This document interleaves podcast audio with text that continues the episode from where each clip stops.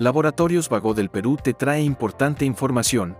Esta vez hablaremos de mitos y verdades sobre la gota, a cargo del doctor Augusto García, reumatólogo. ¿Existe una fuerte conexión entre la gota y la enfermedad renal? Sí, es verdad. Gota es una enfermedad por exceso de ácido úrico. El exceso de ácido úrico poco a poco puede ir afectando los riñones de los pacientes gotosos.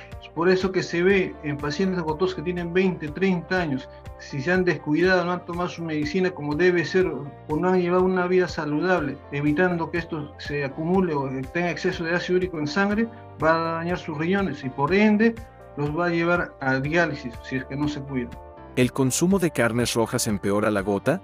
Es verdad, el exceso de consumo de carnes rojas puede empeorar la gota, eh, ya que las carnes rojas contienen purinas, esas se transforman en mayor ácido úrico en nuestra sangre y por ende puede localizarse el exceso de ácido úrico en las articulaciones y puede producir un ataque de gota. ¿Los ataques de gota solo se producen en el dedo gordo del pie?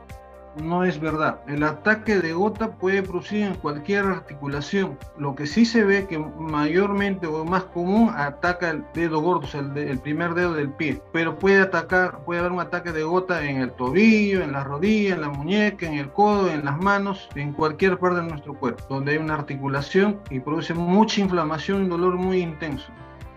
Sigue informándote con Laboratorios Vago del Perú. 30 años. Misión que trasciende.